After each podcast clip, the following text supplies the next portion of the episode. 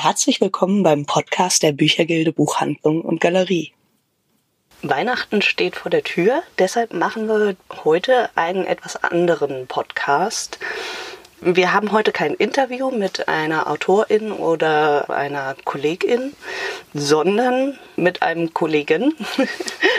Und zwar werden einfach mein Kollege Oliver Fund und ich uns darüber unterhalten, was wir an Büchern das kommende Weihnachten verschenken werden. Ich danke dir erstmal, dass du das mit mir machst. Bitte, doch nicht für. Sehr schön. Vielleicht willst du auch anfangen, dass du mal erzählst, was du so verschenken würdest. Ja, gerne. Ähm, zum einen bald ist Weihnachten. Wir brauchen dringend Geschenke. Es sind keine zwei Monate mehr hin und langsam gerät man in Hektik. Besser kümmert man sich rechtzeitig. Und meinen Eltern schenke ich eigentlich immer ein Buch und eine CD. Die lesen sich nämlich gegenseitig gerne vor und äh, Musik ist auch immer eine schöne Sache. Und in diesem Jahr schenke ich Ihnen mal keinen Roman oder sowas, sondern das neue Buch von Mascha Kaleko bei der Büchergilde. Bewölkt mit leichten Niederschlägen. Das sind gesammelte Gedichte, illustriert von Hans Ticher. Mascha Kaleko ist eine absolut zauberhafte Lyrikerin aus dem 20. Jahrhundert. Sie passt genau in diese Reihe von Ringelnatz, Kästner, Tucholsky, hat auch zu der Zeit gelebt und ähm, ihre Gedichte sind sachlich und ähm, trotzdem finde ich ganz feinfühlig und schön. Erfreulicherweise gibt es auch noch eine CD dazu, wo einige Kaleko-Gedichte von Dota Kehr, einer li jungen Liedermacherin, vertont worden sind. Die nennt sich selber auch die Kleingeldprinzessin, was schon fast ein Mascha Kaleko-Wort ist, obwohl es nicht von ihr kommt. Also das passt total. Cool. So viel zu dem Buchgeschenk. Dota Kehr CD schenke ich meinen Eltern nicht. finde ich andere Abnehmer für, mhm. sondern stattdessen ähm, schenke ich Ihnen mit großem Vergnügen die CD von Sarah Willis. Mozart Imambo heißt die. Sarah Willis ist Hornistin der Berliner Philharmoniker. Also sie spielt das Waldhorn. Das hat so einen ganz besonders schönen, warmen Sound, finde ich. Mhm. Und ähm, sie spielt auf dieser Mozart Imambo CD, das war ein Projekt, das sie mit kubanischen Musikern in Havanna aufgenommen hat. Ähm, sie hat da ein Orchester gefunden und spielt eben Mozart mit kubanischen Anklängen sozusagen. Das heißt, es ist viel Improvisation dabei, was sich auszuschließen scheint. Also klassische Musik ist ja normalerweise irgendwie so feste Noten, feste Strukturen, feste Stücke.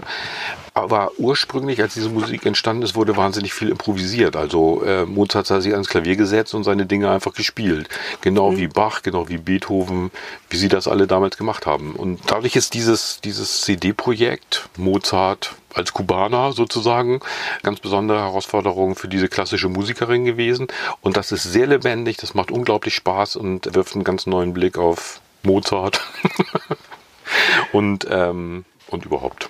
Mhm tolle Sache, macht richtig Spaß. Und was schenkst du deinen Eltern? Ähm, ich habe ja drei Elternteilen, die ich immer sehr unterschiedliche Dinge schenken muss.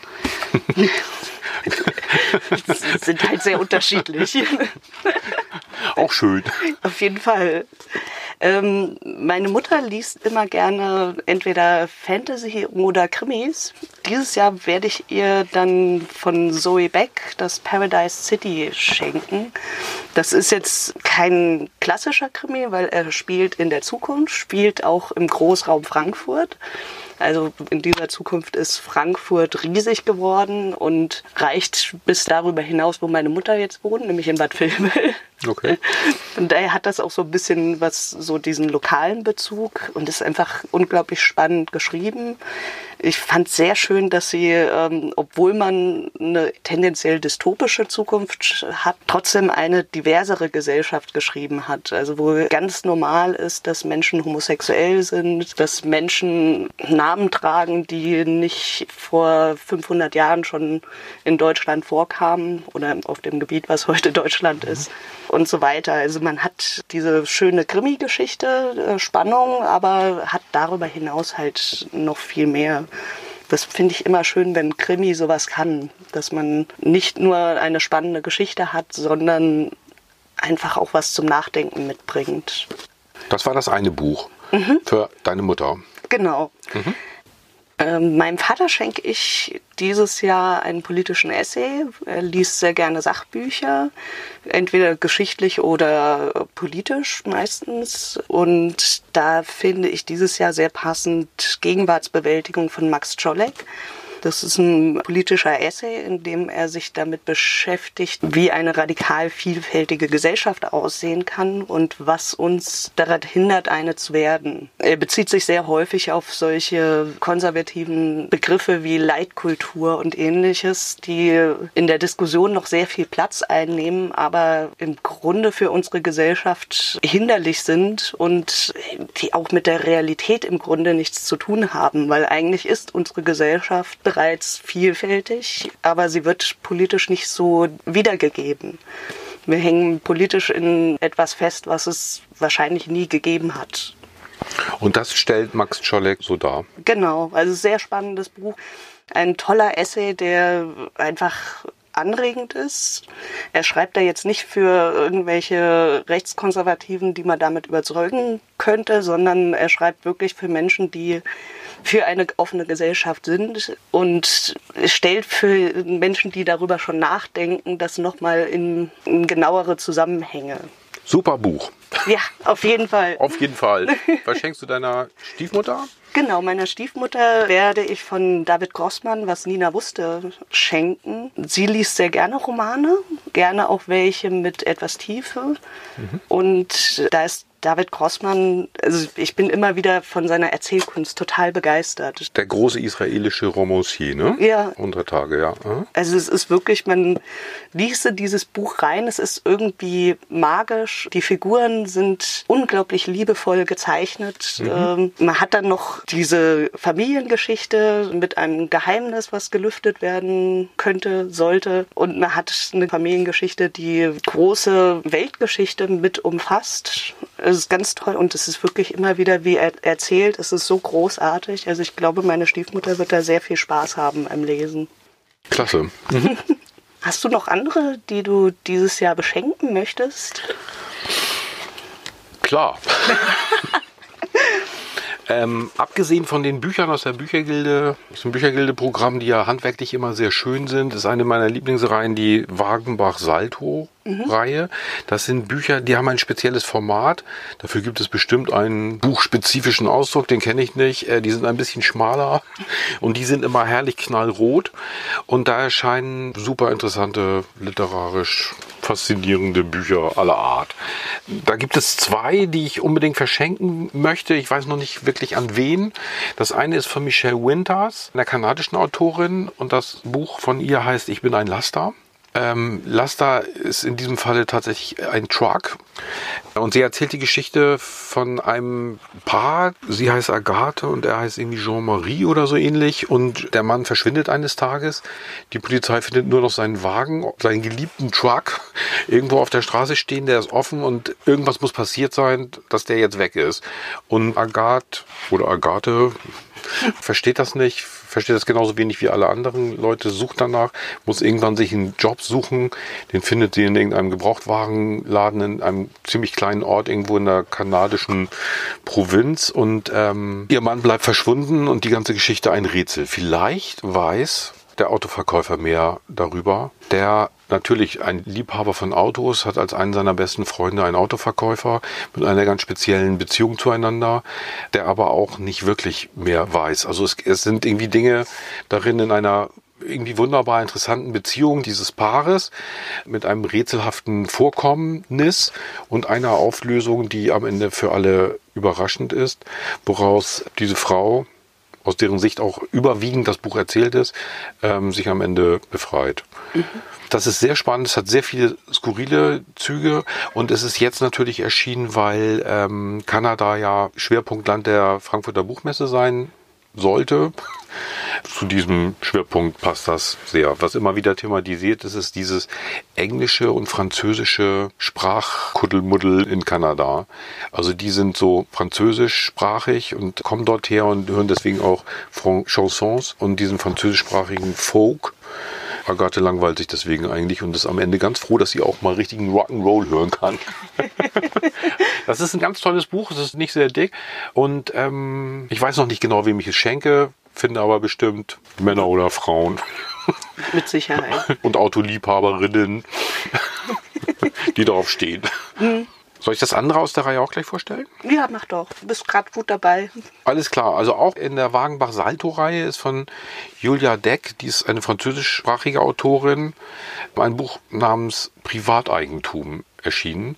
Da schenke ich Freunden, die jetzt irgendwie sich in ein Wohnprojekt eingekauft haben, wo so eine Wohnsiedlung irgendwo unter ökologischen Prämissen gebaut wird. Und genau so etwas aus so einer Wohnsiedlung erzählt ähm, Julia Deck vom Privateigentum in der Nähe von Paris. Mhm. Ein älteres Ehepaar, Architekten und Stadtplaner von Beruf, ist auch in diese Öko-Vorzeigesiedlung gezogen. Und zuerst ist alles gut. Der Mann muss irgendein psychisches Problem haben, denn die Frau erzählt ihm das alles so aus ihrer Sicht. Das ist eine Ich-Erzählung. Mhm. Äh, und langsam passieren immer merkwürdigere Dinge in dieser Wohnsiedlung, wo überwiegend jüngere Familien wohnen, die wahnsinnig nerven. Ähm, mit der ganzen ökologischen Technik klappt alles Mögliche nicht. Das zerrt an die Nerven. Mhm. Und ähm, langsam aber sicher findet sich das Grauen in Gestalt toter Katzen, verschwundener Hunde und schließlich möglicherweise einer Leiche. Okay. Punkt, Punkt, Punkt. Das ist eine bitterböse Groteske auf. Ich weiß gar nicht worauf. Vielleicht auch menschliche Hoffnung und, und wie man damit umgehen kann, aber nicht mhm. sollte, äh, wenn die Nerven blank liegen. Okay. Ein super tolles Buch. Julia Deck, Privateigentum bei Wagenbach. Klingt spannend. Das ist spannend. Vielleicht finde ich da auch noch jemanden, dem oder der ich das schenken könnte. Klar, wir geben uns hier gegenseitig Tipps. Ah ja, auf jeden Fall. Ja, und deine Tipps sind immer gut. Danke gleichfalls. Ich denke schon über Max Scholleck nach. Ja, sehr gut. Wer das noch kriegen muss. Auf jeden Fall weit streuen. Ich glaube, es ist ein schönes Buch, was sehr viele lesen sollten. Einfach. Ich glaube, du hast noch so ein Buch über ökologische Zusammenhänge oder Klima oder was war das nochmal? Ähm, ich habe noch die 102 grünen Karten vom Katapult-Magazin. Alles klar. Das kriegt mein Bruder. Der hat auch schon die 100 Karten, also das erste Buch, was ja eher so ein bisschen, ähm, ist ein bisschen mehr Blödsinn drin. Aber das ist, das ist das Schöne beim Katapult-Magazin. Also man hat einerseits ganz viel Blödsinn und skurrile Fakten, was ich sehr liebe. Also ich weiß sehr gerne irgendwelche skurrilen Fakten, mit denen man überhaupt nichts anfangen kann. Und bei den grünen Karten ist es tatsächlich so ein bisschen ernster. Da ist zwar auch ein bisschen Blödsinn mit drinne, aber es geht natürlich darum, wie wir die Klimakatastrophe abwenden können. Und da ist ganz viel Statistik drinne, ganz viele wissenschaftliche Erkenntnisse, aber so aufbereitet, dass man die, ich sage ja gerne Klobuch dazu. Das klingt so abwertend, aber ich finde das sehr schön, dass wenn man ein Buch hat, was man sich zum Beispiel aufs Klo legt oder irgendwo anders hin, wo man einfach mal, äh, wenn man fünf Minuten Ruhe hat, durchblättern kann und und äh, immer was lernen kann. Also wurde vom Toilettengang auch noch was Schlaues mitnimmt. genau. Äh, ja, zum so, Beispiel. Mhm. Ja, so ein Buch ist das. Und mein Bruder hat da auch so ein Fable für merkwürdige Fakten, wie ich auch. Von daher passt das, glaube ich, großartig. Mhm. Das ist schön bunt, das hat viele tolle Karten und Übersichten und so weiter. Mhm. Ich glaube, da kann man eine Menge Spaß mit haben, ja. Auf jeden Fall. Und nicht nur auf dem Klo. Ich finde, das ist auch sowas wie, ein, wie eine Art neues Coffee Table Book. Mhm. Also Dinge, die so vielleicht auch in Wartezimmern liegen könnten, wo man ja auch seine Zeit vertun muss. Also das, das schenke ich meinen Ärzten. Aus Dankbarkeit, die tun ja auch was für einen. Und gönnen sich ja sonst nichts. Mhm. Stimmt. Super Buch. Ich glaube, das kann man auch wirklich empfehlen. 102 mhm. grüne Karten zur Rettung der Welt. Das wollen wir mal nicht vergessen. Genau. Gutes Projekt fürs neue Jahr. Wir werden es sehen. Du hast noch ein Buch in der Hand? Ja. genau. Also eigentlich würde ich das gerne Jenny schenken, aber die hat das ja nun schon. Kann passieren, wenn man Buchhändlerinnen Bücher schenken will. ja. Wie heißt das Buch? Der Untergang des Abendkleides. Und was ist das für ein Buch? Ähm, das sind Erzählungen Die sind schreiend komisch. Also wenn man die in der Öffentlichkeit liest, dann wird man auf jeden Fall merkwürdig angeguckt, weil man sich das Lachen nicht verkneifen kann. Mhm. Äh, sie erzählt von einer fast 40-jährigen Frau, also mhm. von ihr selbst. Ja. was es für skurrile Erlebnisse gibt, was für skurrile Menschen in ihrem Leben so rumlaufen mhm. und finde wunderbar, wie sie sich von ihrer Mutter erzählen lässt, wie ihre Geburt war. Mhm. Sollte man nicht lesen, wenn eine Geburt bevorsteht, das könnte abschrecken. Aber es ist wirklich etwas so großartig geschrieben. Es ist wirklich sehr, sehr lustig, hat aber auch Tiefgang, weil die Witze halt immer einen satirischen Charakter haben. Mhm. mhm. Ella Karina Werner ist oder war Titanic-Redakteurin oder schreibt für die Titanic, schreibt Satire, schreibt mhm. solche Sachen, nicht wahr? Genau. Okay. Ähm, was ich sehr liebe, sind diese Autorinnen, die jetzt irgendwie so um die 30 oder in, in, den, in den 30ern sind oder auf die 40 zugehen und dann ihre Krisen haben und so, die, die so komisch und lustig schreiben und trotzdem irgendwie diesen Tiefgang mit drin haben. Also das mhm. finde ich eine ganz großartige Mischung. Und das bringt mich gleich zu meinem nächsten mhm. Buch, das ich eigentlich auch allen schenke. ähm, also mindestens allen Frauen mhm. äh, Müttern, Menschen, die, die sich um Haushalt und so weiter kümmern. Das Buch heißt Die schlechteste Hausfrau der Welt und ist von Jacinta Nandi, mhm. einer britischen Autorin, die aber seit 20 oder über 20 Jahren in Deutschland lebt, in Berlin und auf Deutsch und Englisch schreibt und ähm, sie schreibt fürs Missy Magazin und die Taz und alle möglichen. Titanic war vielleicht auch mal dabei, ich weiß nicht also genau. Wie Ella Karina Werner. Ein, ein, bisschen, also es klingt irgendwie, sie könnten Kolleginnen sein und ähm, ist vielleicht auch auf einer ähnlichen Spur. Mich hat der Titel sofort angesprochen, denn ich bin der schlechteste Hausmann der Welt. Ich arbeite ja Teilzeit in der Buchhandlung und in der anderen Zeit kümmere ich mich um Kinder und Haushalt und mache genau das, was ich als Hinternandi auch macht. Mhm. Quasi fast hauptberuflich. Ähm, sie erzählt von dem Leben mit einem Baby und einem Teenager und einem Mann, der ihr absolut überhaupt nicht im Haushalt hilft und das auch von vornherein angekündigt hat der Vater ihres Babys. Und ähm, sie erzählt auf so herzerfrischend komische Art und Weise von dieser schrecklichen Hausarbeit, was da alles zu tun ist, wie frustig das ist, wie man isoliert ist, wie langweilig das ist und wie wenig Anerkennung man dafür bekommt. Also das heißt, in ihrem Falle führt das ausgesprochen zu Beziehungsproblemen, weil mhm. ihr Mann oder ihr Freund ihr nicht, nicht nur nicht hilft, sondern irgendwie auch ständig rumnörgelt. Dass mhm. ein Teenager nur hilft, wenn er irgendwie gerade Bock darauf hat, ist klar und dann ist es mal so, mal so. Ähm, wunderbaren Satz finde ich, Kleinkinder helfen total gerne im Haushalt. Das ist die gute Nachricht. Es ist nicht sehr hilfreich. Das ist die schlechte Nachricht. Zitat Ende. Ähm, und das Buch Die schlechteste Hausfrau der Welt ist bei den Nautilus Flugschriften erschienen, in denen ja auch meistens so gesellschaftskritische oder betrachtende Essays erscheinen.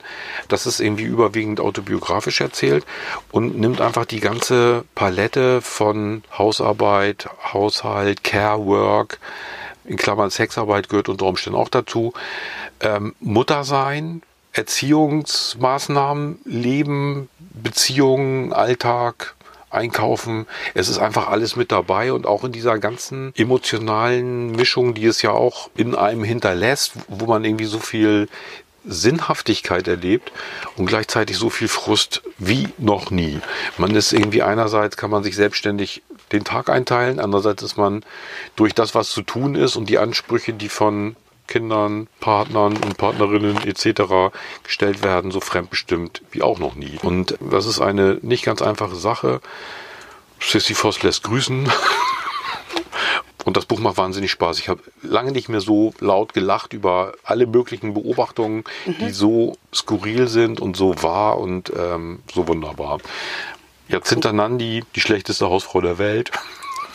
Herzlich empfohlen vom schlechtesten Hausmann der Welt. Ich weiß, wovon ich spreche. Ein super Buch wird breit verschenkt. Mhm. Ja, das glaube ich. Da werden sich sehr viele drin wiederfinden. Denke ich auch, gerade zu Weihnachten, wo man erstmal die Wohnung aufräumt. alles sauber macht, äh, kocht, putzt, einkauft, tralala. Und danach, wenn Weihnachten vorbei ist, das ganze Jahr nochmal. ja, das stimmt. Und im Frühjahr findet man noch Tannennadeln vom Weihnachtsbaum mhm. in den Ritzen des Parketts und so weiter und so fort. Genau. Ja, das waren unsere Das waren unsere Tipps. ersten Überlegungen für Weihnachtsgeschenke. Es ist ja noch ein bisschen hin, aber Gerade dieses Jahr ist es sehr gut, wenn man sich früh drum kümmert und vielleicht jetzt schon mal das eine oder andere Geschenk holt und richtig gut versteckt, damit die Kinder es nicht finden. genau. Aber Oder die Eltern. Genau. Notfalls machen Sie sich eine Liste, wo versteckt ist. Das stimmt, sonst findet man es erst in fünf Jahren wieder. Sonst müssen Sie es äh, in die Sommerferien mitnehmen oder so. oder finden es erst beim Frühjahrsputz. Können es zu Ostern natürlich auch verschenken. Das ist auch praktisch. Waren ja jetzt keine speziell Weihnachtsbücher. Ja. Und Bücher werden nicht schlecht. Ne? Das ist ein Vorteil, genau. Ja. Sehr schön. Dann danke, dass wir uns hier so ein bisschen unterhalten konnten. Ich fand es sehr spannend und es stimmt. Ich habe jetzt auch so ein paar Ideen, wem ich deine Bücher schenken könnte. Alles klar, danke auch für den Austausch. Das war der Podcast der Büchergilde Buchhandlung und Galerie. Vielleicht hören wir uns bald wieder.